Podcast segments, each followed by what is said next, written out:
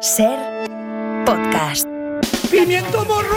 Que cada balcón de Madrid tenga una planta. ¡Buena gente! Un biquiño. Al hombre blandengue le detesto porque somos un país cojonudo. Yo no sé, no sé nada. ¿Cuándo detienen a Sánchez? Muy buenos días a todos, ¿cómo estamos? ¿Bien?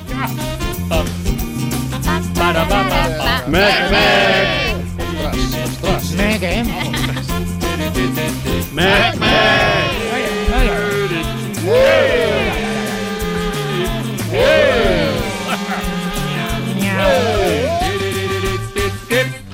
la verdad que no sé a qué se puede referir de apoyar más o no apoyar. Es que me tenéis hasta los cojones. Claridad, claridad. Tony Martínez, buenas tardes. Hola, ¿qué tal? Está Sheila Blanco, lo habéis notado, ¿no? Hola. Sheila Blanco. Buenas. Ana Alonso, Muy buenas. especialistas secundarios, Buenas tardes, Carlos. Deita, ¿Qué tal? Mario Panadero, Hola. Rafa Hola. Panadero Hola. y a por las tuiterías, venga.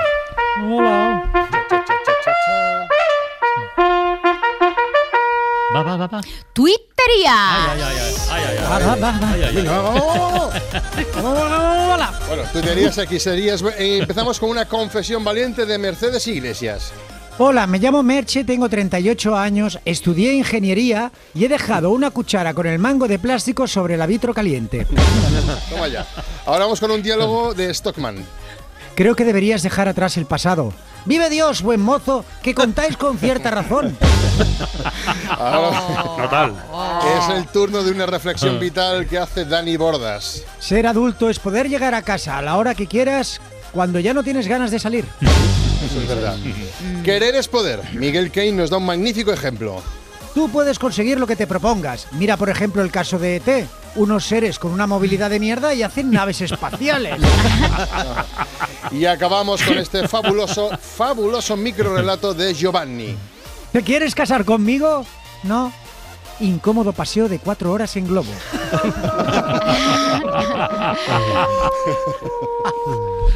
Es bonito lo del globo, ¿eh? Sí, sí, sobre todo después de eso. Bueno, de casarse.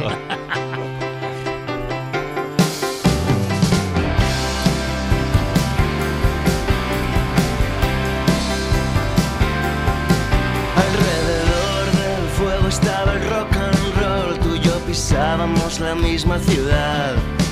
Cuando quemé mi Capri del 82, solo salvé el CD del último vals. Atravesando el cielo, defendiéndonos, volviendo a casa con la radio local. El más certero de los últimos golpes. Practicar el birri.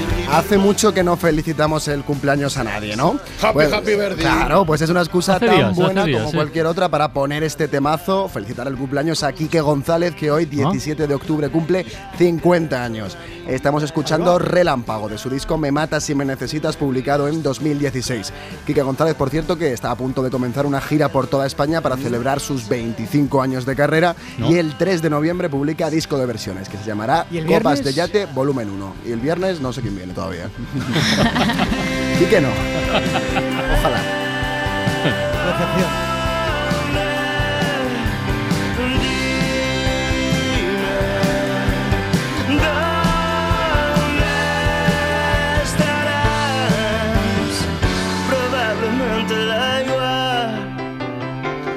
Como frase del día tomamos hoy en realidad tres, de tres personas distintas. Vamos a escuchar el primer ministro de Israel, del ministro de Asuntos Exteriores de Irán y de un portavoz de Hamas. Madre mía. Las vamos a escuchar a la vez. Esto es lo que escucha ahora mismo un extraterrestre que se disponga a llegar a la Tierra. Por el tono, se percibe, como información de servicio lo decimos, si hay algún extraterrestre escuchando, mira, no es buen momento para invadir la Tierra.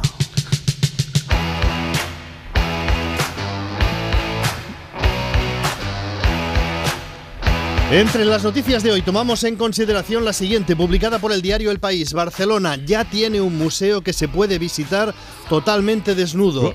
Aparte de la noticia en sí, llama la atención el uso del adverbio ya, como si se tratara de la conquista de un derecho largamente peleado. Mario Panadero. Se trata de una visita programada por el Club Catalán de Naturismo y el Museo de Arqueología de Cataluña. La exposición Los bronces de Riace del artista Luigi Espina muestra varias fotografías de dos estatuas de figuras humanas desnudas y el museo organiza visitas en las que se puede contemplar la obra pues igual que las estatuas desnudo.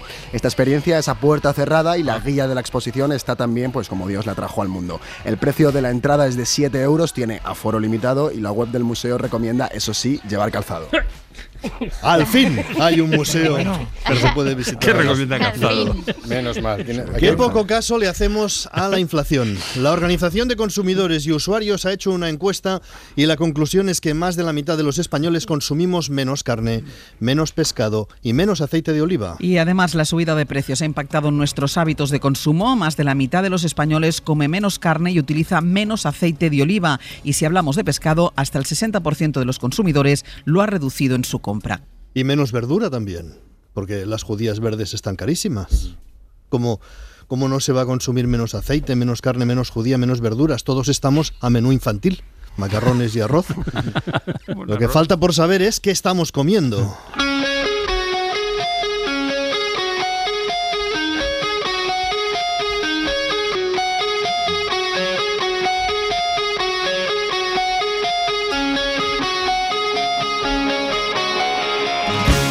El ministro de Exteriores español, José Manuel Álvarez, ha telefoneado a la embajadora de Israel en España y le ha dicho... Cheneta, cheneta. Ahora Le ha dicho concretamente que considera un gesto inamistoso, inamistoso, el comunicado de la Embajada de Israel en Madrid que criticaba las declaraciones de la ministra Ione Belarra sobre Israel y el primer ministro Netanyahu. Yo llamé a la embajadora de Israel, le trasladé eh, mi eh, profundo disgusto por el comunicado que había sacado la embajada de Israel y le trasladé que lo consideraba un gesto inamistoso. Es que la Embajada de Israel había hecho un comunicado, había emitido un comunicado en el que decía que había elementos del gobierno español que se alineaban con el terrorismo, con un terrorismo tipo ISIS. Es cierto que la ministra Ione Belarra ha sido insistente en sus peticiones desde el sábado. En sus peticiones, cada día ha pedido llevar a Netanyahu ante la Corte Penal Internacional. Estoy aquí, estoy aquí, estoy aquí. Todo el mundo intenta traer un poco el foco, Belarra lo persigue por repetición. Esto es del sábado. solicitamos a nuestro socio, el Partido Socialista, que trabajemos juntos para presentar desde el Gobierno de España una petición ante la Fiscalía de la Corte Penal Internacional para que se investiguen los crímenes de guerra cometidos en Palestina por Netanyahu. Esta es de hoy. Y lo que le hemos pedido a nuestro socio, al Partido Socialista, es eh, que llevemos a Netanyahu ante la Corte Penal Internacional por crímenes de guerra. Mm, Al final de tanto insistir, llegas a trenzar una relación de confianza con Netanyahu, hasta el punto de que aquí, vamos a escucharlo ahora, parece que Belarra se refiere al Netanyahu, ¿eh? con gran familiaridad. Prestamos atención, escuchamos. Llevemos a, a Netanyahu ante la Corte Penal Internacional por crímenes de guerra. Claro, de tanto decirlo, ¿eh? al final acabas harta. Llevemos ya al Netanyahu usted. A Netanyahu.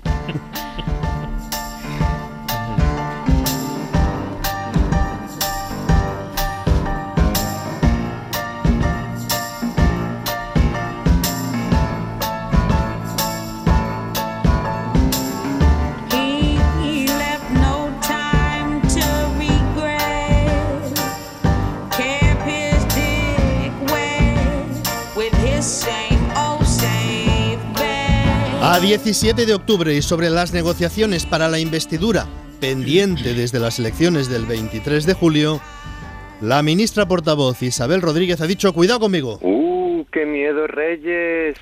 ha dicho, hasta que no esté todo acordado, no hay nada acordado. Nada está acordado hasta que todo esté acordado.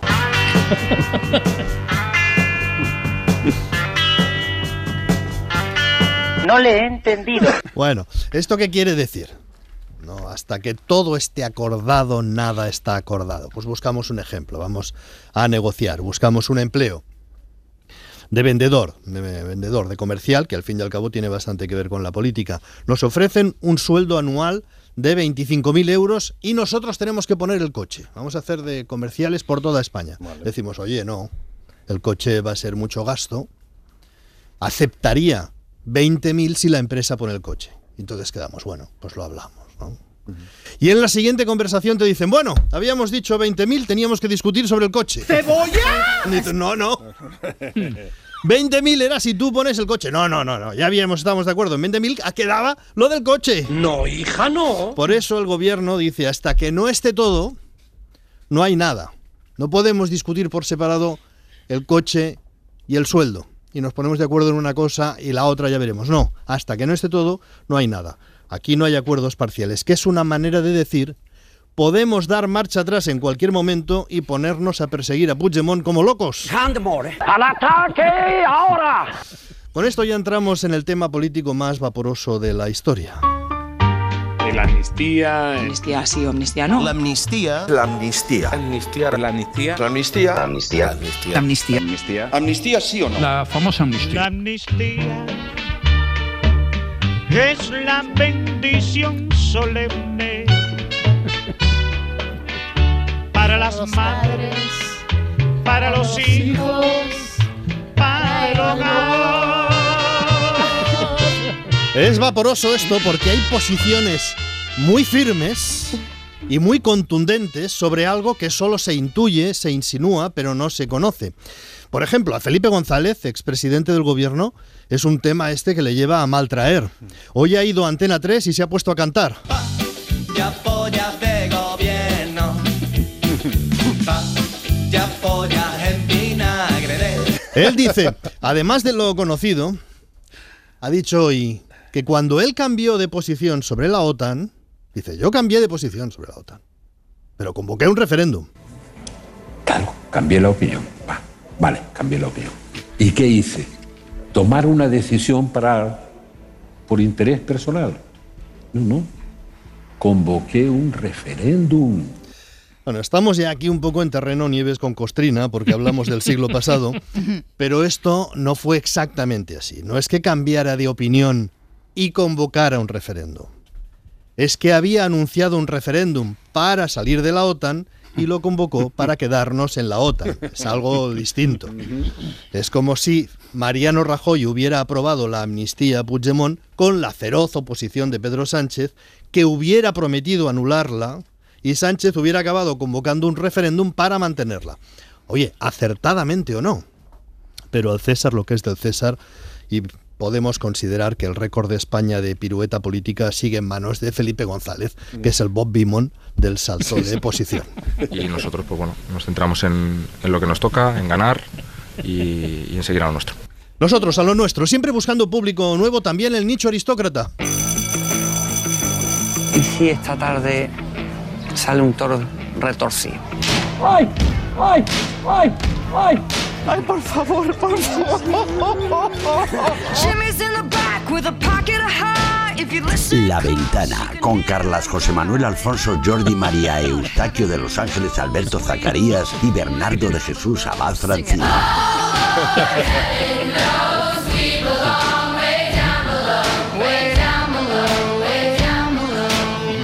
Todo por la radio.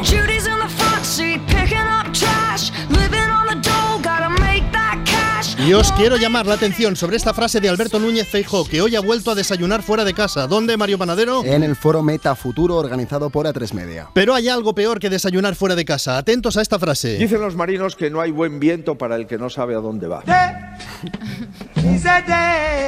Metáfora marinera. ¿Qué significa esto? ¿Quién era el rey de las metáforas marineras? Un mascarón de proa en el buque pirata de la antipolítica. Una embarcación en la que el nacionalismo llevaba el timón y al que Podemos hinchaba las velas. Don Pablo Casado. En el Partido Popular sigue contratado el mismo redactor de metáforas. Cambian los líderes, pero el guionista se mantiene como en las buenas series. Porque la metáfora de Feijóo, de esta que hemos escuchado ahora, no ha sido aislada. Mirad esta. Pero además difícilmente vamos a mantener un rumbo si el capitán de ese barco cambia constantemente de opinión. El rumbo y el capitán. Y el timón. ¿Qué decir del timón? Imagínense poner el timón a aquellos cuya pretensión pública y notoria es hundir el barco. Hay que tirarlos al mar. A los que quieren hundir el barco, Porque así llegaremos a dónde. Y es absolutamente imposible que seamos capaces de llegar a buen puerto. ¡No te oigo, Pablo! Always look on the bright side of life. Pues todavía no ha terminado, porque el barco, el timón, el capitán, el viento, ¿quién falta aquí? ¿La tripulación? Sí, la tripulación que configura el barco. ¡Caramba! El gran Isaías. Aquí. A falta de consideración por parte de Isaías, si la tripulación configura el barco, mal vamos. Porque configurar es dar forma. Si es la tripulación la que forma el barco, aquí hay mal convenio colectivo. ¿eh? Es el barco de Mortadelo. esto. Mortadelo hace de plancha y Filemón rema. ¿Qué le pasa a la tripulación? No es una tripulación avezada. Es más, es una tripulación dividida. Claro, pues claro, que la tripulación el timón, no es avezada. Si no es avezada, no hay nada. que hacer. Por si fuera poco, la secretaria general ha vuelto a decir anomalía. Cuca Gamarra. Yo creo que, yo creo, juzgadlo vosotros, pero yo creo que con retintín. Retintín de, sí, lo decimos mucho. ¿Y qué? Y una nueva anomalía ¿Cuándo serás mía? Tony. democrática en la que ya estamos inmersos. Y ahora. Vamos. Podcast. Podcast. Podcast.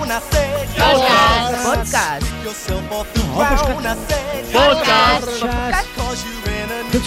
Podcast. Todo el mundo Alonso. quiere tener su propio podcast. Vosotros porque tenéis el de todo por la radio. Si no tienes uno, no eres nadie. Hasta la mítica eh, revista Ruta 66, que sigue vendiéndose en los kioscos. Todo un logro en estos tiempos lo de mantenerse en papel. Pues hasta ellos también tienen su podcast. Dos de los redactores de Ruta 66 son los conductores, Sanfrid Bird y JF León, y entre canción y canción van desgranando los contenidos de la revista y hablando con los colaboradores. Este mes la portada la protagoniza Wilco y el periodista que los ha entrevistado es Ignacio Julia. En el número de este mes, de octubre de 2023, Ignacio Juliá ha entrevistado a Jeff Tweedy, una extensa y muy interesante entrevista y además también nos cuenta pues ah, detallitos entre bambalinas de cuando pudo estar el muy suertudo, como se nota, es uno de los jefes, eh, pues eh, en los camerinos, hablando con, con los Wilco, ah, antes y después de su concierto en el Festival Portaferrada el pasado verano de 2023. Saludos, ruteros. Aquí Ignacio Juliá desde Bañolas, Girona. Eh, bueno, era mi quinta conversación con Jeff Tweedy. Creo recordar que le entrevisté por vez primera. Qué rollo tiene Ignacio Julia hablando, ¿eh? Saludos, ruteros. Ahí, ahí, volvé. Entre la solemnidad y el hartazgo. Es muy Radio 3, ¿eh? Todo esto. Pues no, es el podcast del Ruta 66, así se llama. Podéis encontrarlo en tu, vuestra plataforma favorita. Y hace poco Podium estrenó Buena Huella, un podcast sobre iniciativas que recuperan técnicas tradicionales de la España rural. Lo escribe Sara Luque, lo presenta la periodista María Gómez, acompañada de una inteligencia artificial llamada Carmela, que aunque Ay. tenga este Oh. nombre es artificial. Y la realización sonora es de Daniel Gutiérrez. En el primer episodio, Luis López, un ingeniero murciano, cuenta cómo vive en Letur, en la provincia de Albacete, en la Sierra del Segura, donde ha desarrollado un sistema de regadío natural que se remonta a la época andalusí. Sabemos que el regadío por lo menos tiene unos 10 siglos porque en época musulmana existía y en los documentos que hay sobre la reconquista en la época en Letur ya hablaba de dos acequias que pasaban por el pueblo y sus huertos con frutas y verduras. Buena huella. De la vida en la ciudad a los manantiales de Letur. Así le cambió la vida el regadío de hace 10 siglos a un ingeniero murciano. ¿Qué tal? ¿Cómo te Soy cambia María- la vida el regadío de hace 10 siglos? Bueno, ¿dónde vas a parar? Podéis encontrar Buena Huella en Podium Podcast o en otras plataformas, Spotify, Apple, Amazon, la que más os guste. Y para entender lo que está pasando en el mundo hay un podcast que te mantiene informado. Se llama No es el fin del mundo, el podcast del orden mundial que analiza un tema internacional en cada episodio. Lo presenta Fernando Arancón, el director rodeado de especialistas. Después del ataque de Hamas en el festival que ha desencadenado la ofensiva israelí, publicaron un episodio titulado ¿Por qué Hamas ha atacado Yo creo que destacaría sobre todo tres más principales. Primero, crear una cierta crisis o incomodidad en el mundo árabe y hacer descarrilar el acuerdo que se estaba negociando entre Israel y Arabia Saudí para normalizar ne- mm, relaciones, porque ahora mismo Sí. todavía esos países no, no están, no están, digamos, reconocidos entre sí. El segundo punto es dar un golpe en la mesa en la política palestina, como decíamos antes, y reivindicarse ellos como líderes frente a, frente a Fatah. ¿no? Y el tercer punto, y más importante en mi opinión, es lo que tú decías, es humillar a Israel de forma muy evidente, demostrar que no es un poder invulnerable que, que- que- al que se le puede atacar, digamos, y además también provocar, como decía David, una reacción tan, tan salvaje en contra de los palestinos que de alguna forma provoque una reacción en contra de Israel eh, a nivel internacional. ¿no? Hay un Podéis encontrar No es el fin del mundo en las principales plataformas. Esperemos. Eh, esperemos. Mantened las orejas abiertas que pronto vengo con más podcasts que escuchas. Bien. Podcast, Mm. podcast, podcast. La ventana. En Ser Podcast.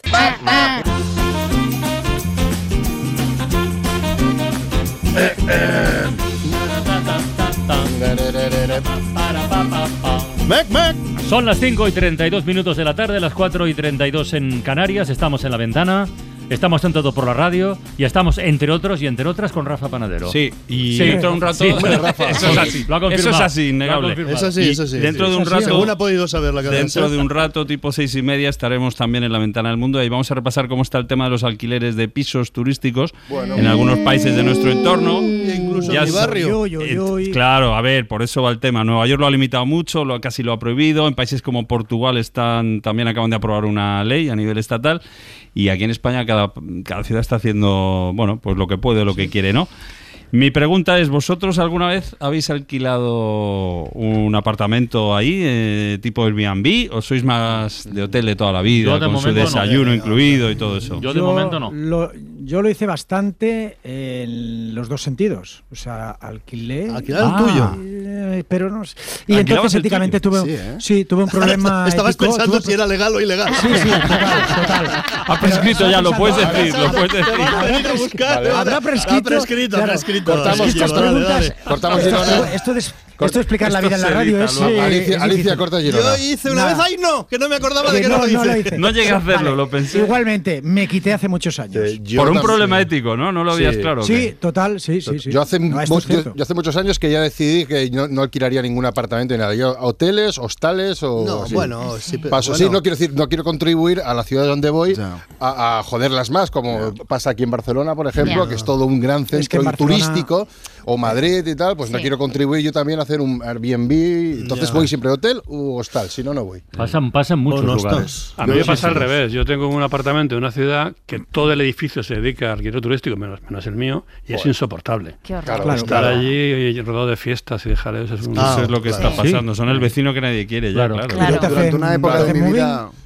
No, no, bueno, luego hay otra, hay otra modalidad, digamos, que es lo de intercambiar la casa. Eso está muy bien. Bueno, Eso está seguro guay, que sí. está muy bien. Yo no lo he hecho nunca, no, no, me, no sé si me veo, ¿eh? Con hijos eh, incluidos.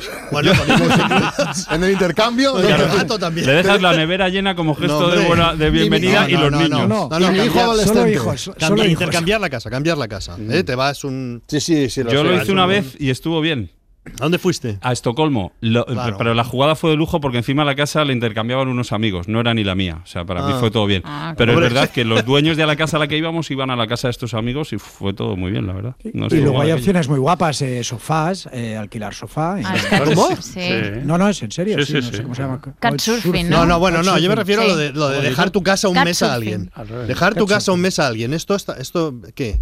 Pues eso No, hace no, unos años no, se hacía mucho. yo- No, yo no. o sea, claro, es que. Yo tampoco. Yo, Yo yo no. no, sí, conozco mucha gente que lo hace y que es partidaria y tal. Yo soy partidario. No, pues sí, sí. Sí, que- sí, que ¿eh? sí, si Yo quieres sí, sí. hazlo. No, y además, oye. Yo no lo haría en la vida, pero si lo quieres hacer tú, hazlo. sí, sí, damos por hecho. Igual creo que desde la pandemia eso igual yo creo que ha caído un poco, ¿eh? Mm, Puede pero, ser. Ah, sí, ¿por pero qué antes de la pandemia, ¿por qué? Sí. No, a la gente le da más reparo ya, ¿no? Lo de dejar tu casa a raíz de aquello de... de ¿os Porque- acordáis? Bueno, entonces hoy qué haremos a las seis y media. Pues a las seis y media el, hacemos viernes, esto. El viernes hablasteis del El tema viernes del hablamos de esto, pero centrándonos en Madrid, cómo estaba cambiando, por Sí, ejemplo, el barrio sí, de Lavapiés. Sí. Eh, bueno, cómo estaba la situación. Hablamos también de que la empresa Airbnb, que es la referencia en todo esto, está Mm. bueno replanteándose el modelo, porque dice que ellos no, ellos se limitan a cumplir la ley, pero es verdad que se están replanteando las cosas por cosas como las que están pasando Mm. en Nueva York, en Florencia. de eso hablaremos, ¿no? De los Bueno, y de esas York, discusiones de comunidad de vecinos, ¿eh? Claro. De, de se prohíben los Claro. eh, pisos Claro, turísticos. Es que ante la falta de regulación en Bueno, muchos casos se están que tomando hablasteis, medidas en claro. las comunidades de vecinos. El experto con el que recomendaba eso. Vaya El camino que queda. ¿Ah, claro. sí? Sí, sí, sí, sí, claro. ¿Qué, Se re- recomendaba qué? Recomendaba la bronca con el vecino. No, recomendaba hacer una En los una- estatutos de la comunidad, junta, en los claro, estatutos, y cambiar sí, los sí. estatutos. Cambiar los estatutos y que no para pueda haber prohibir Ah, y vale. que no pase bronca lo que le eso, pasa es bronca, es bronca eso, ¿eh? ¿Tiene entidad para prohibir que yo, por ejemplo, alquile mi sí. casa a quien quiera? Bueno, real. Eh, no lo sé. Pues- Nu- ¿Nunca habéis sido presidentes de comunidad? Sí. no, ¿no? no, porque nunca hemos sido propietarios. Exacto. Yo, yo dos veces. Dos sí. veces. do- do- Sí, en marca, legislatura. En dos pisos. Y bien, bien, quiero decir, he sido un buen presidente, porque he hecho, he hecho Tienes muy, he hecho, he hecho muy sí. poco y he ahorrado mucho. Entonces, al- al- cuando presentamos las cuentas al final del ejercicio, decía, joder, este es el mejor ejercicio cuando más hemos ahorrado. A usted no, no, no, soy la a portería, usted pero no. joder, lo que hemos Frugal. hablado. Todavía pues esto re- que a las seis recuerdan no tu ¿no? legislatura, ¿no? Esto es a las seis y media y a las Bueno, seis. an- repitieron. Que he repetido, o sea, que, Ah, dice- que ha repetido, que tuvimos que repetir un año seguido. O sea, lo habéis hecho también que volver el siguiente. Que sí, que sí, hermano, que ya está, que ya está. Presidente. Bueno, ¿Y a las seis qué has dicho? no, a las seis y media vamos con esto. Ah, ya qué digo, haremos Nueva York, Vale, Portugal, vale. Bueno. Florencia y antes a las seis. En la ventana de la tele viene Marc Giró, que Ah, acaba sí. de saltar con su sí, late sí, show fantástico. de la televisión española en Cataluña a la televisión Está muy española en todo el estado. Está muy bien. Vamos a ver. ¿Sí?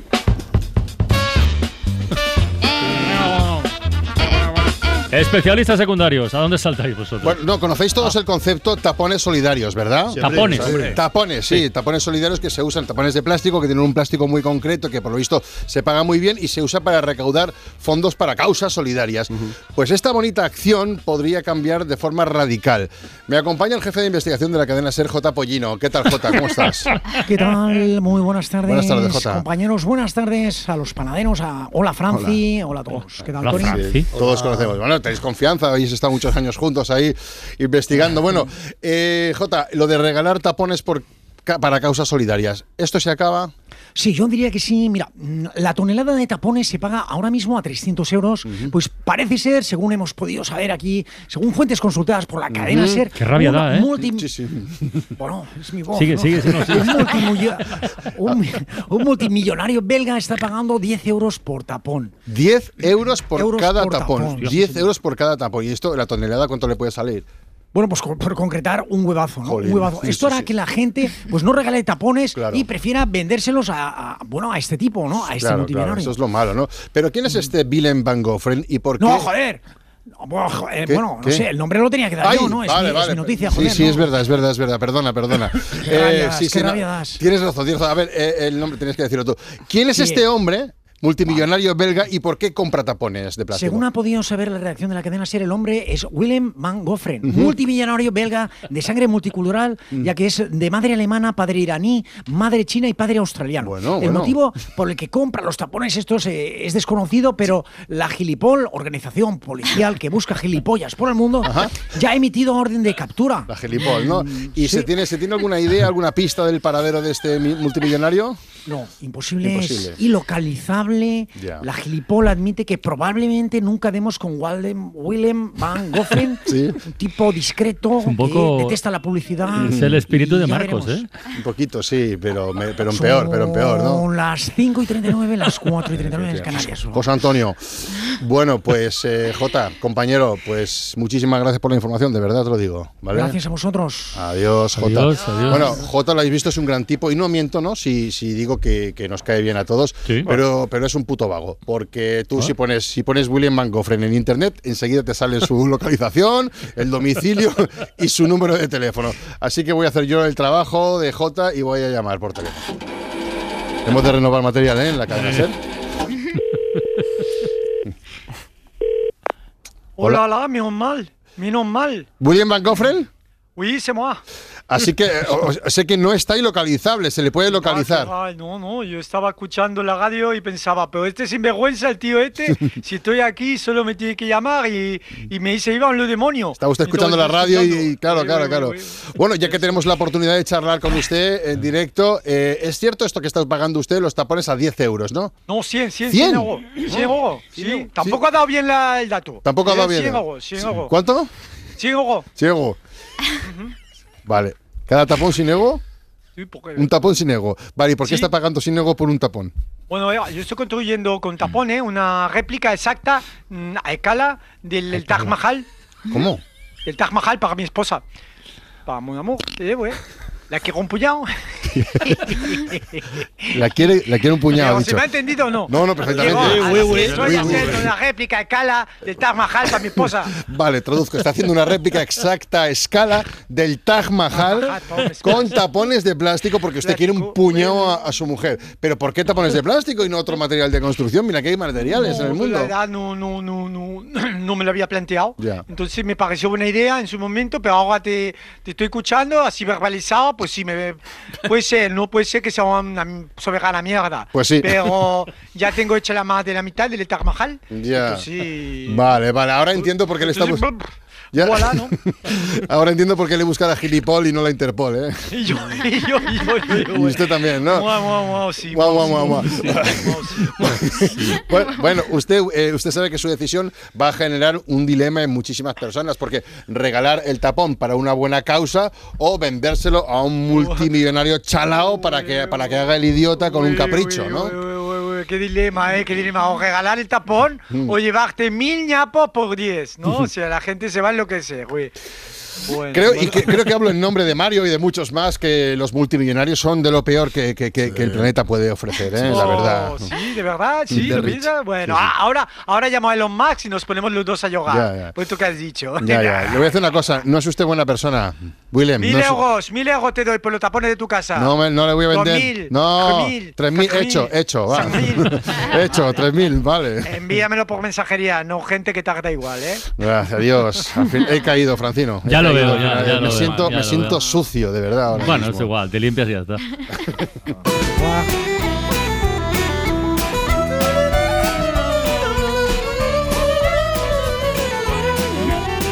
There was three old gypsies came to our hall door.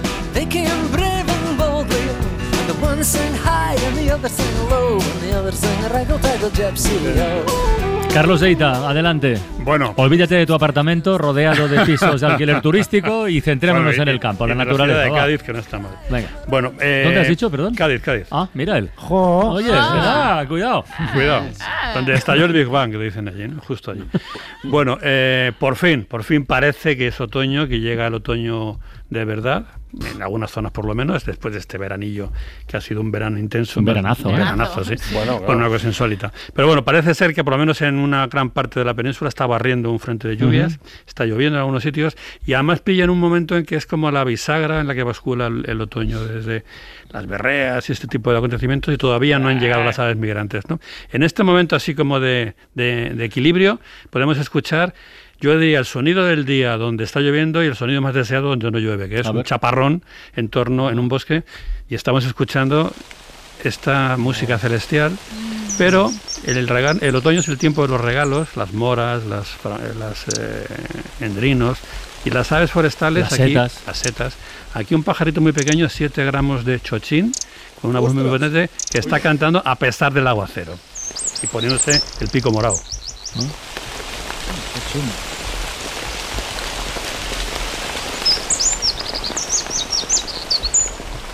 rapero, ¿no? Pero el pico morado porque está bebiendo. Porque está picoteando moras y frambuesas y cosas de estas.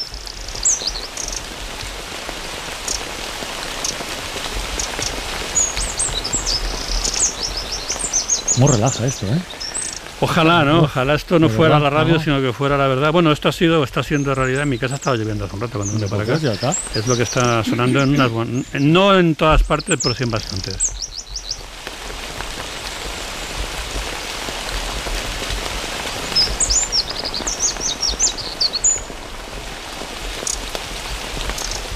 Hay un sonido o la ausencia de un sonido, el final de un sonido que marca también esta transición de principio a la segunda mitad del otoño. Todavía no ha terminado la berrea de los ciervos, hay algunos bramidos por ahí sueltos, pero los lobos, que todas las noches se reunían en torno, perdón, que se reunían en torno a, un, a su aulladero, aullan por última vez y ya a partir de ahora la manada se medio dispersa y los aullidos dejan de escucharse en la noche.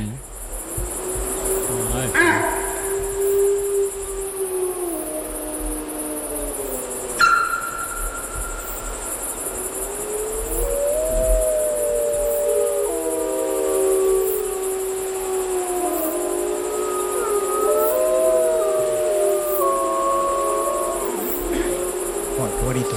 Esto no es tu Bueno, casa, no hay nada. No, esto es- Halloween, ¿no? Esto es la noche de Norte León. Perdona, no ¿has hay dicho nada más. su aulladero? ¿Su aulladero? ¿Has dicho su aulladero? Bueno, es que los lobos durante el verano y el comienzo del otoño se reúnen todas las tardes al anochecer en una zona. Quedan, quedan. allí, queda la Quedan manada.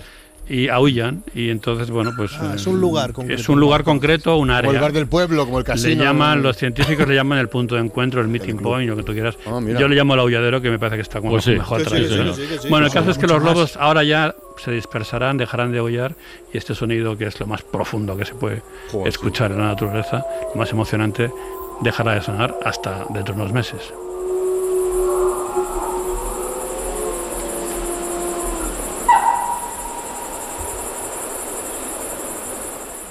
Bueno, hoy es un pequeño barullo, porque vamos a escuchar, a picotear aquí y allá en los sonidos los indicios que indican que el otoño ya, ya va hacia abajo, hacia el invierno. Quizá lo más típico del otoño, la, imagen más clásica es la caída de la hoja, y eso también suena. Las hojas resecas, eh, removidas por el viento, se arremolinan y se autoamplifican y provocan este, esta especie de crepitar, que es el- los mensajes de los temporales por venir. Bueno, el cortejo de cornejas y demás.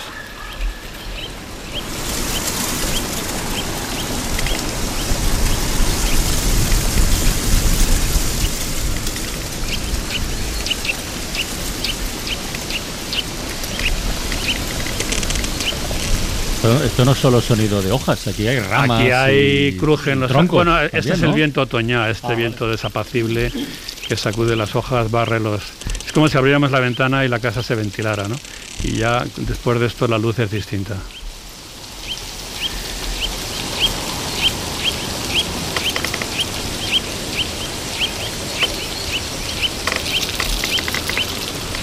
Bueno, un mal despertar lo tiene cualquiera. Y otra peculiaridad del otoño es que las aves que mucho durante el verano, en primavera, han sido individualistas o han estado en pareja, forman agregaciones, grupos. Un dormidero, un despertadero de cornejas a primera hora de la mañana.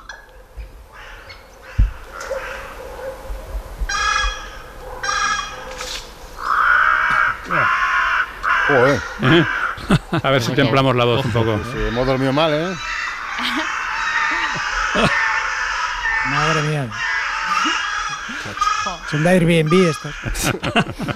sí, puede ser.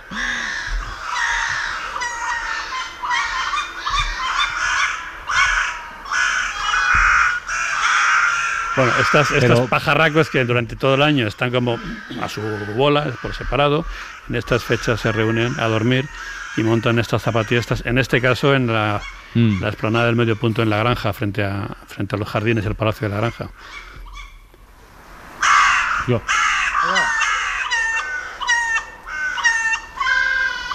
Pero si hay algo que indica que ya el otoño llega para quedarse, que ya es la, la campanada, ¿no? que indica que, que la- que el otoño ya ha llegado, son unos trompeteos que se escuchan mucho antes de Mm. ser vistos. ¿no? Oh. Están llegando poco a poco, todavía por el norte, en oleadas, los bandos de grullas que anuncian, grullas. tan alegres, Oh, que la mala estación no es tan mala. Grulla.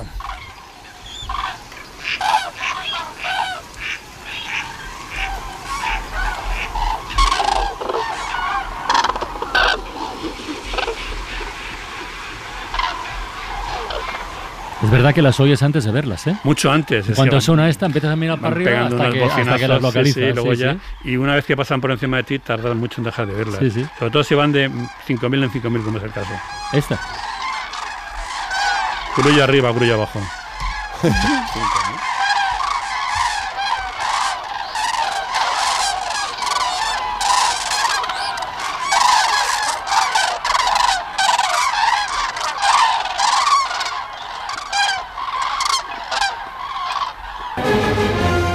Sheila Blanco Oh, qué bien, presenta. qué bien ha quedado, ¿eh? Sí, Chan, chan, qué bien chan. hilado.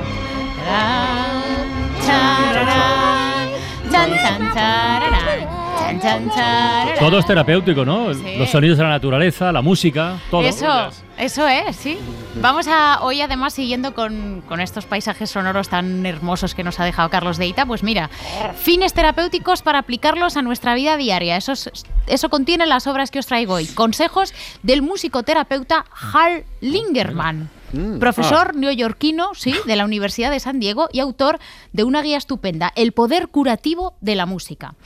Esto que vamos a escuchar ahora es el concierto en re mayor de Telemann, el Allegro, cuya vitalidad y melodía clara nos da una sensación de libertad y, flu- y fluidez. Dice Linkerman que esta música es apropiada, ojo, para despejar la mente mientras vamos a trabajar por la mañana.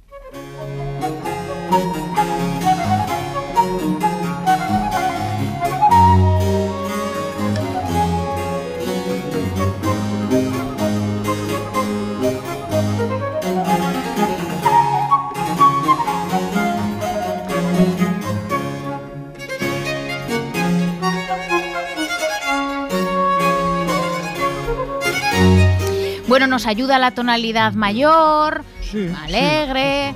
Sí, el ritmo animado, ¿no? Nos pone las pilas, ¿o no? Pero sí, el, el trabajo, sí, el no te gusta. Es que imagino a ese profesor que va a un aula con 30, con 30 adolescentes, pues igual no va muy contento. No, hombre, no. Este, no, los, los alumnos del profesor Hal Lingerman son alumnos escogidos a dedo para sus clases.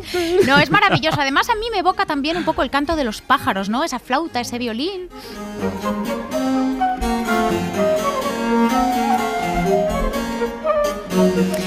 Y seguimos hablando de pájaros. Vamos a seguir escuchando al compositor Gioacchino Rossini, cuya música es, según dice Lingerman, un viaje al bienestar personal. Seguro que os suena esta melodía. Hombre. Naranja mecánica, ¿no? Sí, y Balay también. También, también. También, también. Pero más la naranja. Más la naranja. Pero, ¿Este yo- Rossini es el Rossini Rossini o es otro? Sí, es el Rossini Rossini. ¿El de tenía los canelones? el- no, pero que es el El mismo, de las ¿no? óperas, sí. Sí, bueno, esta obra evoca el canto de un pájaro, bueno, de una pájara, es una pájara un Mm. poco listilla, es la urraca ladrona, divertida, dulce y juguetona.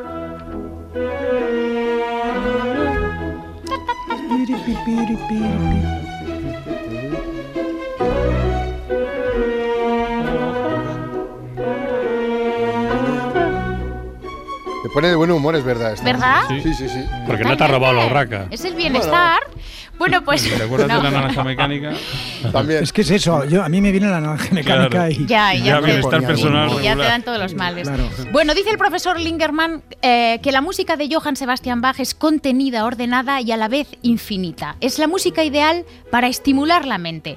Fijaos, el gran Pau Casals interpretaba todos los días de la semana una suite para violonchelo de Bach. Era su forma de meditar y de entrenar a la vez.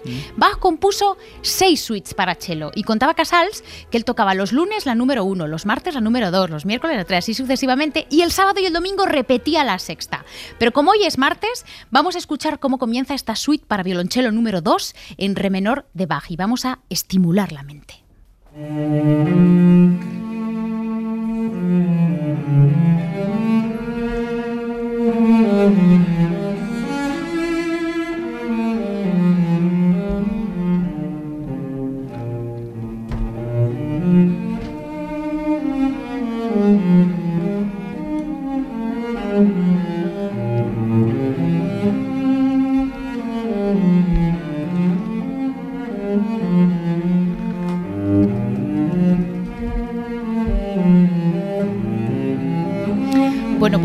Música para trabajar, para salir a dar un paseo. La verdad es que la música de Bach yo la aplicaría en cualquier momento y en- para cualquier cosa. Vamos a seguir con Borsak, que es Ah. pura música terrenal. Sí, dice Lingerman que nos conecta con nuestra naturaleza, con nuestro instinto y nuestro espíritu. Borsak. Y para muestra, esta sinfonía número 9 en mi menor o Sinfonía del Nuevo Mundo, que seguro que conocéis todos. Claro.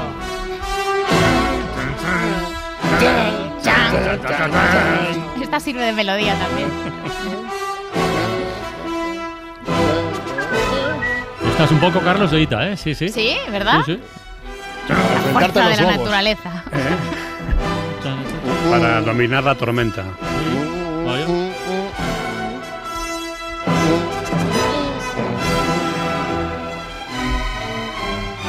Dice Lingerman además que en esta música empiezan los espirituales negros y los cantos de los indios Ah, sí. ahí luchando Ah. por su... ti- Imagínate, ¿eh? Qué Ah, bueno. Venga, vamos a seguir escuchando a Félix Mendelssohn, porque su música, ojo, aporta energía y alivia el cansancio. que esto es una cosa que es muy necesaria, sobre todo los, los viernes. Venga, recordamos que Mendelssohn además fue en el siglo XIX quien redescubre a Bach que había quedado olvidado en la lejanía del barroco del siglo XVII. Bueno, esto es el andante de la sinfonía número 4 titulada Italiana. Ya vais a ver cómo purifica el ambiente.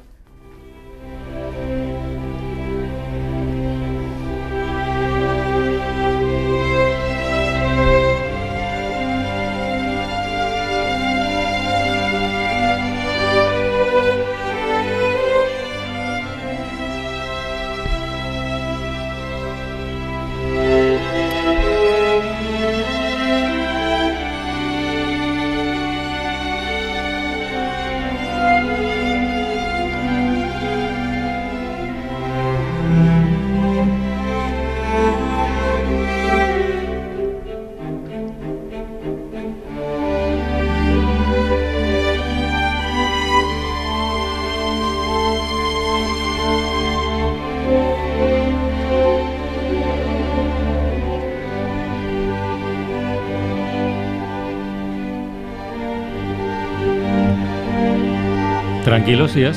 Sí. ¿Verdad? Es como abrir la ventana, ¿eh? Muy que- relajante. Bueno, pues venga, nos vamos a despedir con un ruso delicado. Mira. Ajá. Ojo. Bueno, ojo. Ojo a este Un oxímoron. Un ruso delicado. No, porque los rusos- soy un ruso delicado. Porque es que es verdad que los rusos tienen ¿no? fama como de esas, esas obras Sí, oscuras. sí. El Poco pro- rudo, un poco rudo. Un poco Tchaikovsky, rudo. ¿no? Efectivamente, el propio acento de los rusos se nos va un poco, ¿no? Sí, Esta no, cosa. Pues no delicado. Al lago de los cisnes. Pues no, pues tenemos aquí a Tchaikovsky, que era muy delicado cuando él quería. Su música, ojo, dice Lingerman, que evoca sueños intimistas y ensoñaciones. Y es verdad que hay cierta nostalgia a veces, pero vamos a ensimismarnos con este Vals de las Flores de su famoso ballet El Cascanueces.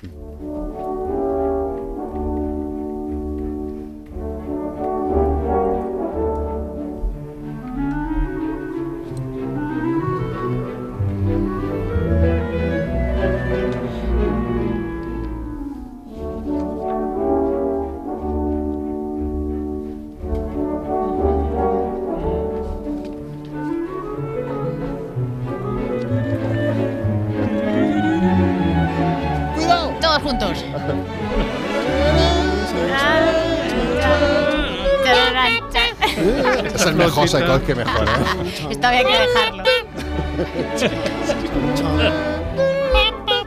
Oye, y la gran pregunta, ¿vosotros escucháis música para tranquilizaros, para relajaros? Yo a veces sí.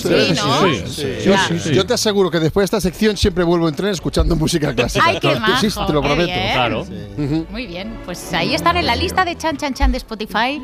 Están todas las Ahí. obras que suenan todas las semanas en Todo por la Radio. Ahí voy. Muy bien, vamos.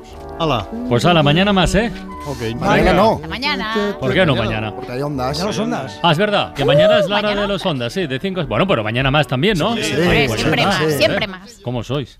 Para no perderte ningún episodio, síguenos en la aplicación o la web de la SER, Podium Podcast o tu plataforma de audio favorita.